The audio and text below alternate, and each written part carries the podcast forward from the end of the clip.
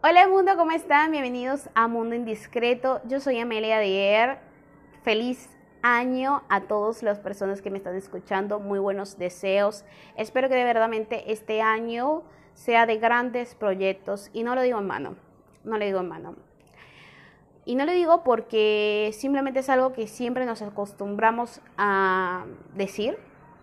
Este diciembre 2021 yo me alejé un poco del foco del tradicionalismo. Creo que me estoy volviendo una persona antitradicionalista, pero porque he empezado a ver cosas o he empezado a entender cosas que muchas veces no somos capaces de entender. Veo mucha gente dándose mala vida y dándose golpes de pecho por mantener tradiciones que pues fue con la que, crecimos, ¿no? Y no les importa endeudarse, lastimarse. Es todo muy complejo. Y tú dirás, bueno, es la familia, es las tradiciones, es todo esto. Pero ¿qué es lo que pasa? ¿Qué pasa cuando una tradición te causa malestar? ¿Qué pasa cuando la familia y las cosas te causan dolor? Verán, uno, o a mí siempre me criaron que las personas en diciembre deben reconciliarse, porque es Navidad. Pero entonces, eh, claro, cuando estaba pequeña yo tomaba esto en serio. Luego eh, entendí una cosa. Nos reconciliamos en diciembre y nos seguimos matando los otros 11 días, 11 meses, perdón, del año. Es ilógico, ¿vale? Y tú dirás, ay, bueno, pero es que la familia son los amigos. No, miren, yo creo que hoy en día estamos viviendo eh, un tema que es muy importante recordar. Y es que hay que alejarse de las personas tóxicas y de las relaciones tóxicas, sean familiares, amistades, amorosas. Y creo que este año es un año para que reflexionemos y logremos comenzar a cambiar. ¿Y por qué es un año de eso? Verán, en los últimos dos años yo creo que nos hemos puesto a prueba mentalmente. Y nos hemos puesto a prueba mentalmente porque básicamente hemos tenido que afrontar una pandemia. Algunos países se han visto mucho más mal que, que otros, ¿verdad? Y es por eso que algunas personas a lo mejor no comprenden la magnitud de lo que hemos tenido que sobrevivir. Sobrevivimos a una pandemia, los venezolanos estamos sobreviviendo a una mala gestión de gobierno y a una sociedad en decadencia. Porque yo creo que principalmente el problema de Venezuela es que hay una parte de la sociedad que se niega a evolucionar, se niega a avanzar y simplemente prefiere el facilismo de lo corrupto. Y lo corrupto en Venezuela no solo está ligado al gobierno, también está ligado a personas. Y eso tiene que ver con que sean, por ejemplo, de un partido o de otro. Creo que de tanto de un partido como de otro pueden haber personas corruptas, porque la corrupción no viene del partido político al que pertenezcas, viene de la mentalidad que tú tienes como ser humano. Pero bueno, no quiero hablarles de política, en realidad quería hacer este capítulo para reflexionar un poco realmente de por qué hay que dejar de tenerle miedo a hacer las cosas. Hace un año, en esta época, yo, digamos que estaba sintiéndome muy mal, porque había vivido situaciones bastante complicadas. Pero una persona en específico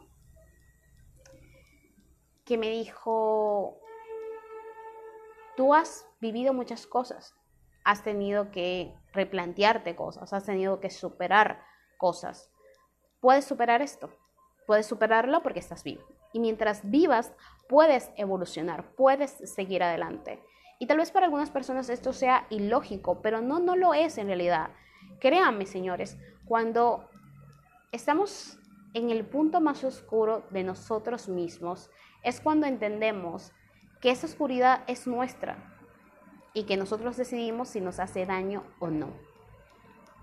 Obviamente tenemos un condicionamiento entre el bien y el mal que a veces nos termina haciendo daño. ¿Por qué? Porque creemos que ser bueno es ser pendejo.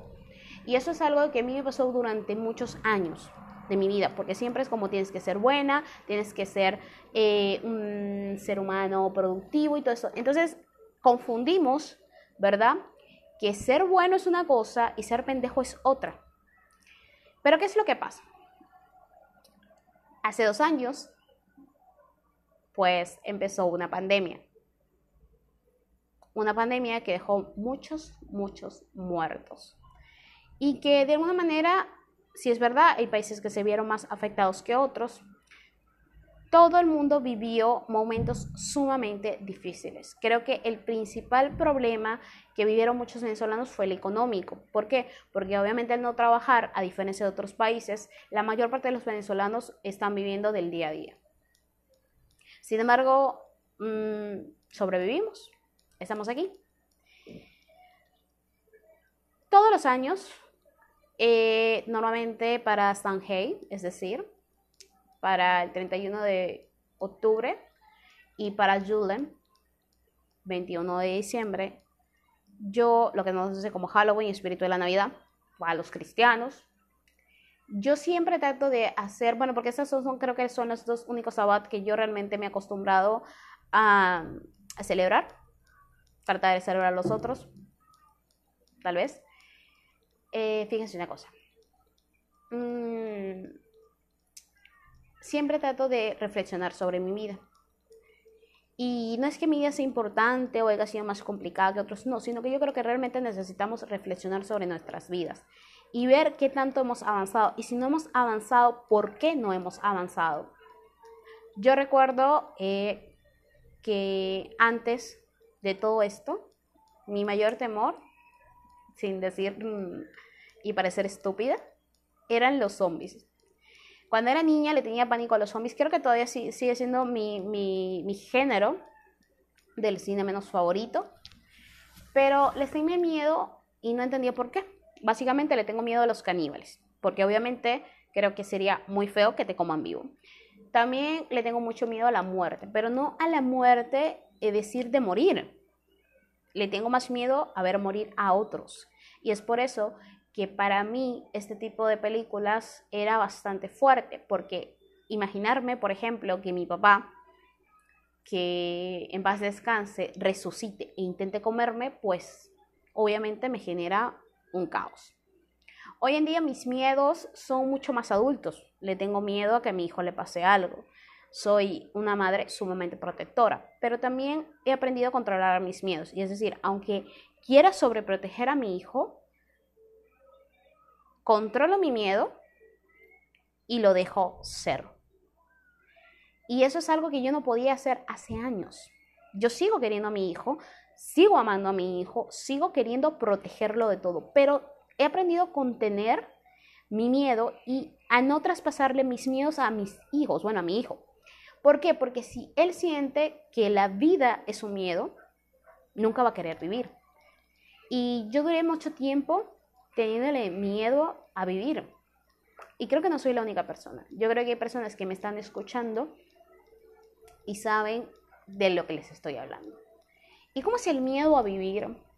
Si bien le decía Facundo Cabral, el ser humano no pide nacer, no sabe vivir y no quiere morir. Entonces tú dirás, bueno, ¿cómo es eso del miedo a vivir? El miedo a vivir no es miedo a estar vivo porque te quieres morir. No, no es como, ah, bueno, entonces tú te quieres morir todos los días. No. El miedo a estar vivo es el miedo realmente a sentir lo que es estar vivo. Hay que entender y separar el estar vivo biológicamente, es decir, respirar, porque respiras, obviamente, comes, mm, duermes y todo, todo lo básico biológicamente, y el estar vivo de apreciar realmente la vida. Todos le tenemos miedo a la muerte, pero yo y algunas personas también estarán de acuerdo que le tenemos miedo a la vida, pero no sabíamos que le teníamos miedo a la vida. ¿Qué es lo que pasa? Tenemos miedo a afrontar nuestros temores, tenemos miedo a fracasar en una relación, tenemos miedo a decirle a nuestros padres lo que pensamos. Tenemos miedo al que dirán de nuestras personalidades. Nos aferramos al pasado, nos aferramos a viejas amistades que al final se vuelven tóxicas y no aportan nada a nuestra vida, pero es lo que conocemos. Nos aferramos a la familia, a un núcleo familiar, aunque sea dañino. Nos aferramos a las crianzas, no importa si estas crianzas nos han dado eh, malos sentimientos, si nos han dado malestares, si nos hacen sentir infelices, son las crianzas que nos han dado. A mí me da mucha tristeza ver gente como que me dice, bueno, a mí me criaron así. Y son personas tristes, infelices, inseguras, sin amor propio. Y tú dices, carajo, ¿cómo puedes no darte de cuenta? Y es verdad, no nos damos de cuenta. Nosotros no nos damos de cuenta del miedo que nos genera la vida. Del miedo a saltar de paracaídas, del miedo a empezar relaciones románticas, del miedo que genera realmente sentir. Nos han acostumbrado básicamente a que todo es pecado, que todo está mal. Y es ahí cuando decimos, bueno, pero entonces, ¿qué hago? Bueno, lo que está bien no me satisface, no me hace feliz, pero está bien, la sociedad me dice que está bien, entonces prefiero ser infeliz porque la sociedad me dice que tengo que ser bueno, a ser un poco egoísta y aprender a aceptar, mm, digamos que mi realidad o mis instintos o mi verdadero yo. Y es bastante fuerte todo esto porque yo como mujer he tenido que afrontar muchas veces el ser señalada en algo solamente por ser mujer he sido humillada muchas veces porque se cree que la mujer tiene que ser de una manera. Pero también he aprendido que hay hombres que también han sido humillados por ser hombres y por no entrar dentro de un estereotipo de masculinidad que nos ha sembrado el condicionamiento. Hay que reflexionar un poco sobre nuestras vidas. Darse cuenta, por ejemplo, eh, creo que el momento más doloroso de mi vida ha sido la muerte de mi papá. Y la day que fue después de la muerte de mi papá no es la misma de hoy en día. No es la misma persona. Sigue conservando ese dolor de haber perdido a un ser querido pero no es la misma persona. Ya no lo soy. He madurado, he aprendido cosas que no sabía cuando tenía 21 años. Hay otros traumas de mi infancia, de mi niñez, que son también bastante fuertes, pero creo que el que más me ha costado superar ha sido este. Y hay otro, hay otro que hace, bueno, desde hace tiempo mm, bastante vengo trabajando en él, pero era algo que yo no sabía que tenía hasta que vi mi propio reflejo. Es el amor propio. A las mujeres nos enseñan a amar, pero no nos enseñan a amarnos a nosotras mismas, no nos enseñan a querernos a nosotras mismas. Y hoy en día el amor propio se disfraza de muchas cosas, como por ejemplo que está bien ser obeso. Y ojo, yo soy una persona con peso eh, con bastante peso en realidad, sobrepeso, básicamente. Pero antes, eh, gente te dice, bueno, hay que aceptarte como eres. Entonces tú dices, me acepto como soy, o me,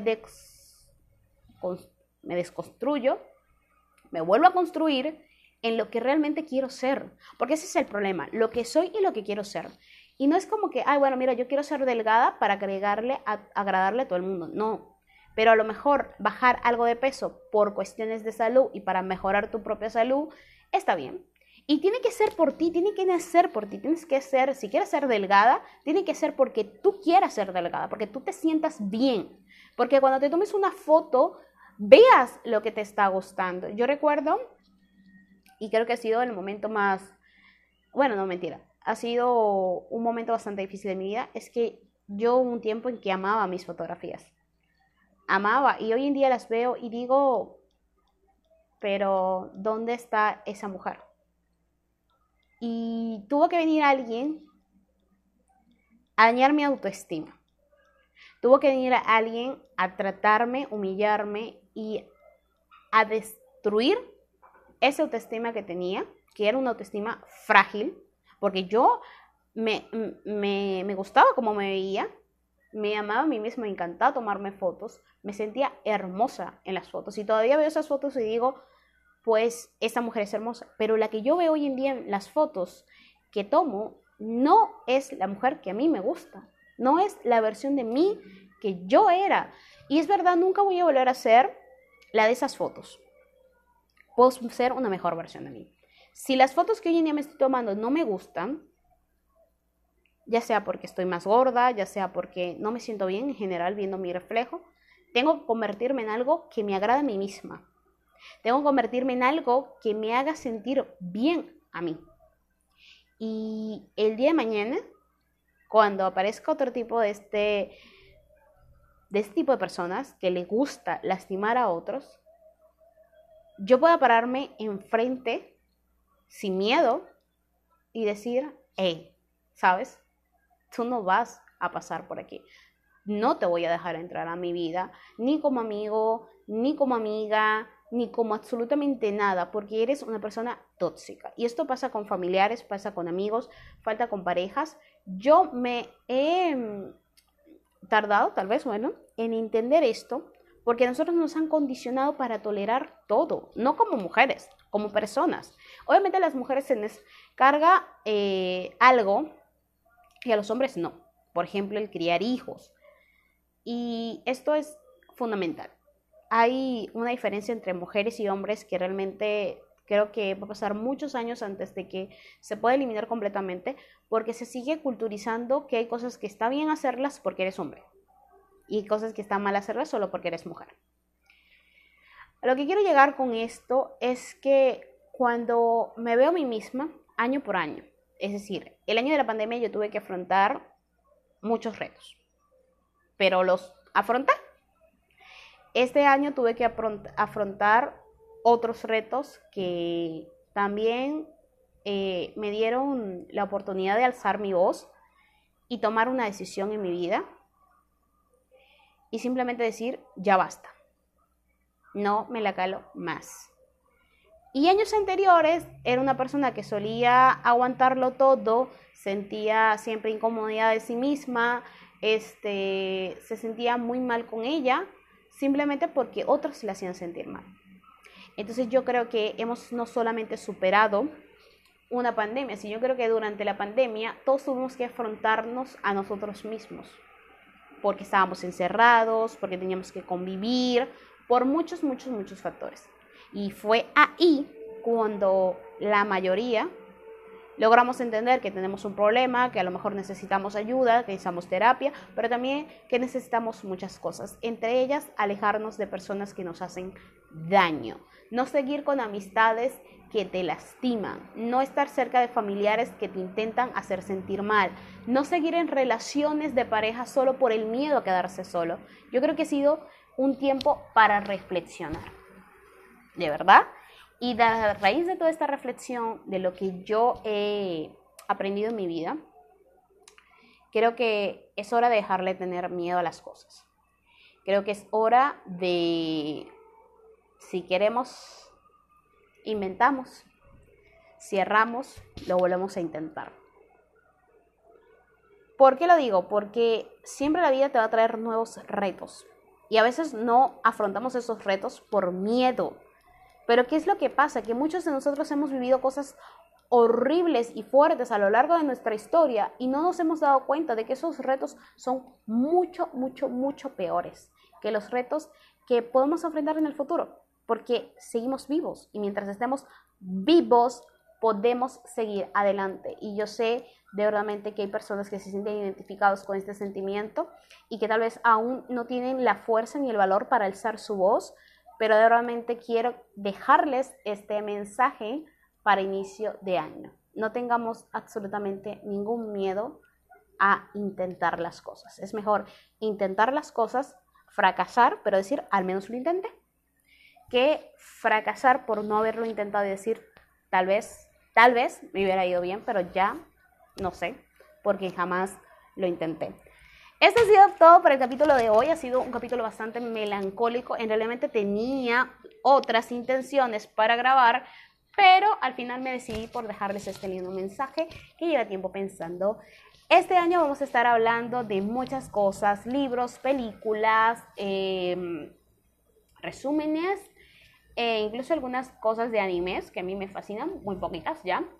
Eh, y sobre cosas por ahí que vaya viendo, sobre todo en redes sociales, que es ahí donde más me da dolor de cabeza ver las cosas que algunas personas hacen. Eso ha sido todo por hoy. Muchos besos, tomen mucha agua, poquito sol para que no se me solen y nos vemos en el próximo capítulo.